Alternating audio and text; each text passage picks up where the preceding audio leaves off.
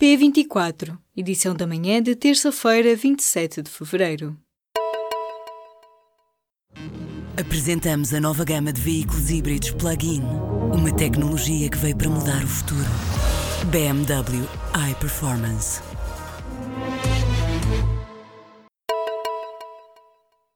Portugal está no topo dos países da Europa Ocidental com o maior número de casos de violência policial.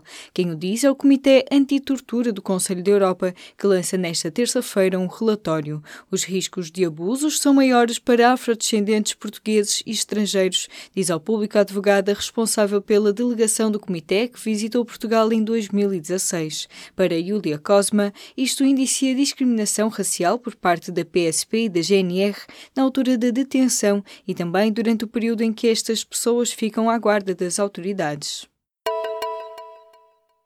Programas como o Garantia Jovem nivelaram os salários por baixo, acusa a Caritas. Apesar de terem diminuído o desemprego, estes programas de financiamento de formação e estágios profissionais agravaram o emprego temporário, precário e mal pago. Assim, a maioria dos jovens em Portugal não consegue arrendar ou comprar casa aos preços atuais. A Caritas apresenta nesta terça-feira um estudo com cinco recomendações para o governo.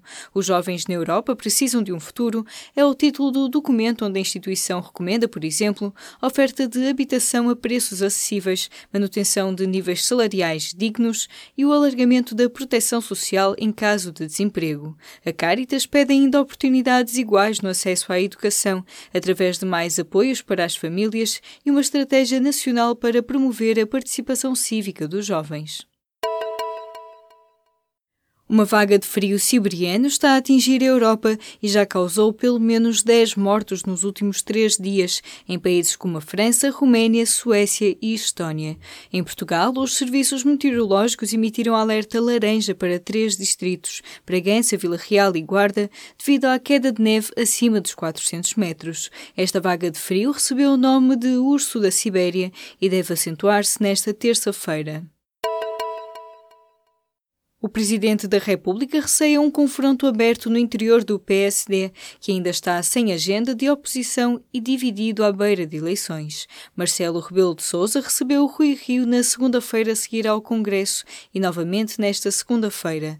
Pelo meio passaram oito dias e uma mão cheia de polémicas dentro do novo PSD.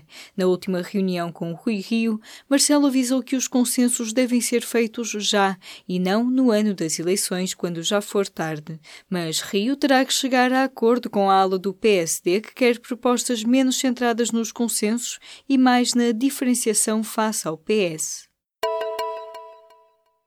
A Comissão Europeia deve anunciar novas medidas para reduzir as mortes na estrada em maio deste ano e está a avaliar se a limitação automática de velocidade nos carros deve ser obrigatória. Segundo o Conselho Europeu de Segurança nos Transportes, as novas medidas podem incluir alcoolímetros ou assistentes inteligentes que limitam a velocidade em alguns veículos. Foram essas as recomendações da entidade para a União Europeia num relatório divulgado nesta segunda-feira. A entrada do Estado no capital da empresa que gera a rede de comunicações de emergência nacional ainda não passou das intenções. O governo anunciou em outubro que iria entrar no capital da Ciresp, mas até agora não deu passos concretos no processo, que envolve operações financeiras complexas e pode arrastar-se para depois do verão. O governo espera que as progressões cheguem a 80 mil funcionários em março.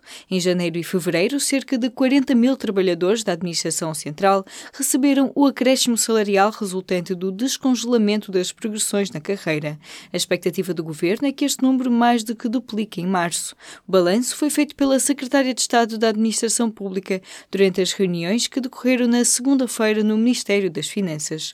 O governo apresentou também aos sindicatos uma proposta para revisar revisão das carreiras de fiscalização, inspeção, informática e investigação. O Polo Norte deveria estar a atravessar uma das épocas mais frias do ano, mas não é isso que os termómetros estão a registrar. Em pleno inverno no Ártico, quando o Sol não nasce no extremo norte da Terra, as estimativas mostraram que a temperatura no Polo Norte ficou muito próxima dos 0 graus Celsius, ou seja, 30 graus acima do normal para esta época, disse ao Washington Post um investigador da Universidade da Califórnia. Os valores surpreendem os cientistas e são cada vez mais frequentes.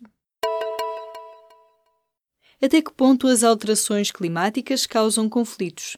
As mudanças no clima têm sido usadas como argumento político e estudos científicos também têm estabelecido esta relação, mas uma equipa de cientistas da Austrália e da Alemanha percebeu que os estudos tendem a centrar-se em locais que já têm mais conflitos violentos. Os investigadores analisaram vários artigos científicos publicados entre 1990 e 2017. Concluíram que a ligação entre as alterações climáticas e os conflitos tem sido exagerada exagerada, já que há uma tendência para estudar países com mais violência ou locais que são mais convenientes. Enquanto predominam estudos sobre a África, outros continentes que são vulneráveis às alterações climáticas quase não são mencionados, como a América do Sul e a Oceania.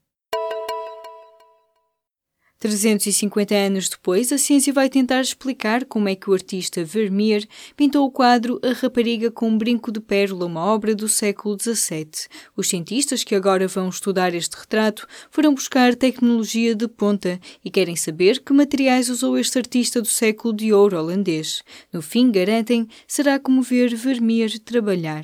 O quadro A Rapariga com um Brinco de Pérola pode ser apreciado no museu em Haia, na Holanda.